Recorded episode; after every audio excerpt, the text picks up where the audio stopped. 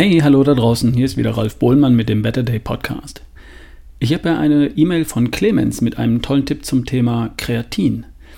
Hatte ich schon mal drüber gesprochen und das wird bei den meisten da draußen eh da rechts rein und links wieder rausgegangen sein und darum macht auch die Wiederholung hier eine Menge Sinn. Kreatin ist eine der wenigen Substanzen, die tatsächlich auf natürliche Weise die körperliche und auch die mentale Leistungsfähigkeit verbessert. Ist schon ein Knüller, sollte man mal genau hinhören. Kreatin sorgt dafür, dass in deinen Zellen länger mehr ATP zur Verfügung steht. ATP ist der eigentliche Zelltreibstoff, mit dem die Muskelzelle zupackt, die Hautzelle fühlt und die Gehirnzelle denkt. Kreatin regeneriert das ATP, wenn es verbraucht wurde. Und dann steht schneller mehr neue Energie zur Verfügung. Und darum kann, vereinfacht gesagt, mit vollen Speichern der Muskel kräftiger zupacken und länger kräftig zupacken. Kreatin ist ein ganz natürlicher Stoff, der in Fleisch und Fisch enthalten ist und zwar im Muskelgewebe und nur im Muskelgewebe, also nicht in Eiern, Käse oder auch nicht in vegetarischen Eiweißquellen. Vegetarier und Veganer sind also auf die natürliche Synthese von Kreatin im Körper angewiesen. Und das funktioniert auch, denn der Körper kann Kreatin selbst herstellen. Aus den Aminosäuren Glycin, Arginin und Methionin. Nur muss er davon natürlich auch reichlich haben. Es muss genug davon zur Verfügung stehen. Mit unserer normalen Ernährung kriegen wir die körpereigenen Speicher in der Regel nur zu maximal 80 Prozent gefüllt, solange genügend Eiweiß, sprich Glycin, Arginin, Methionin, zur Verfügung steht. Wenn wir Kreatin aber supplementieren, dann füllen wir die Speicher auf in Richtung 100 Prozent und das macht uns entsprechend leistungsfähiger. Besonders werden wir das spüren bei kurzen, intensiven sportlichen Betätigungen. Länger, mehr Power. De facto macht es uns aber in allen Leistungsbereichen leistungsfähiger. Auch Gehirnzellen profitieren davon, wenn ATP schneller und länger regeneriert wird, um das mal vorsichtig auszudrücken. Alles klar? Kreatin ist also nicht nur für Sportler beim Muskelaufbau, sondern auch für die Frau, die ihre Frau steht, und für Kopfathletinnen und Kopfathleten wichtig, denen ihre geistige Leistungsfähigkeit wichtig ist. Ich hatte die Empfehlung gegeben, 5 Gramm am Tag vor der sportlichen Belastung einzunehmen. So habe ich das bisher auch selbst gemacht.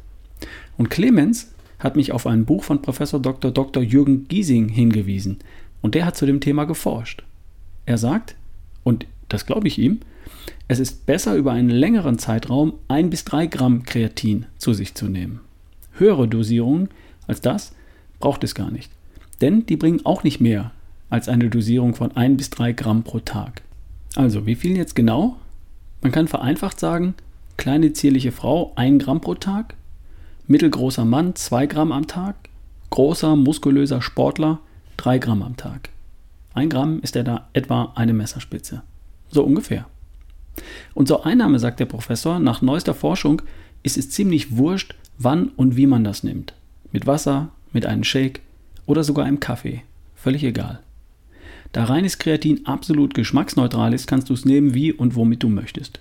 Sportler im Muskelaufbau würden es vielleicht nach der ersten Mahlzeit nach dem Training oder mit der ersten Mahlzeit nach dem Training nehmen. Denn da ist der Muskel maximal aufnahmefähig. Aber wie gesagt, entscheidend ist das nicht. Also von mir neue Empfehlung. Kreatin ja. Wirklich hilfreich und tatsächlich leistungssteigernd auf natürliche und selbstverständlich legale Art. Nichts Doping oder so. Und zwar 1 bis 3 Gramm täglich. Über ein paar Wochen und egal wann und wie. Und was? Kreatinmonohydrat. Schau nach der Bezeichnung Creapur. Dann hast du ein reines, preiswertes Produkt. Es gibt da im Grunde keine großen Qualitätsunterschiede. Reines Kreatin gibt es ab 20, 25 Euro pro Kilogramm. Das reicht dann für mindestens ein Jahr. Es wird übrigens nicht besser, wenn es teurer ist. Da gibt es nichts zu verbessern. Reines Kreatin-Monohydrat und die Bezeichnung Creapur bezeichnet dann das reine Kreatin ohne irgendwelche Zusätze.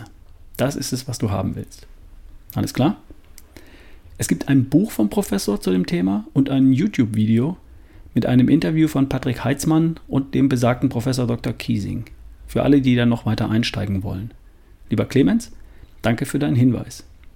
Übrigens, in dem Video vertreten Patrick Heitzmann und der Professor die Auffassung, die beste Methode, den Körper mit allem zu versorgen, was er braucht, ist eine wirklich gute Ernährung und Nahrungsergänzung da, wo ein Mangel besteht.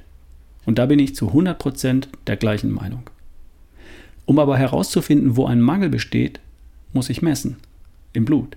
Und dann werden viele feststellen, dass bei Vitamin D, Omega-3, Magnesium und auch bei Proteinen tatsächlich oft ein Mangel besteht. Und dann macht es natürlich Sinn, einen erkannten Mangel auszugleichen mit Nahrungsergänzungsmitteln. Und zwar nur dann.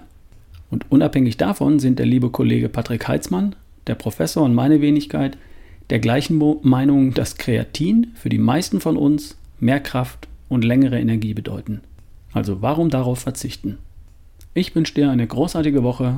Bis die Tage, dein Ralf Bohlmann.